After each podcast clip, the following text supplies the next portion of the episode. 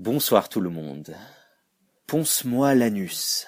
Ça surprend, hein Alors imaginez quand c'est la phrase qui vous réveille, en pleine nuit, criée par une voix inconnue qui vient, heureusement, du couloir de votre immeuble, et non de votre appartement. Oui, mon sommeil la nuit dernière ne fut pas des plus aisés. Je sais pas si je dois admirer ou détester cet homme bourré, mais je peux au moins le remercier de m'avoir fait marrer malgré tout. Ce que je remercie moins, par contre, c'est l'insonorisation de l'immeuble, qui est de toute évidence problématique, en plus d'être totalement absurde. Je m'explique. Quand j'ai reçu mes enceintes, qui font un mètre de haut et peuvent envoyer grave quand je pousse l'ampli, j'ai fait quelques tests.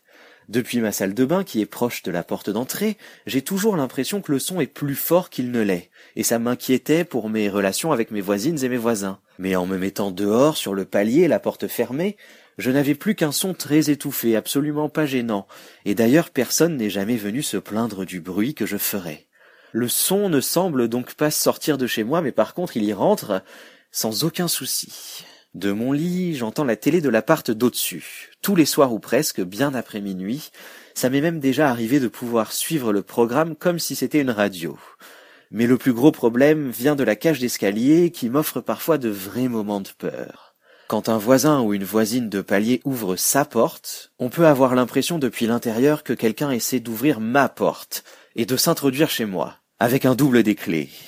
Difficile alors de pas angoisser pendant quelques secondes, le temps de se rendre compte de la réalité.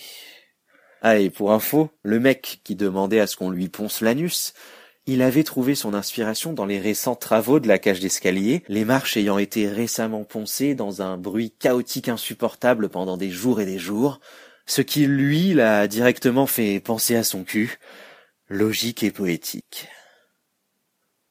Bonne nuit.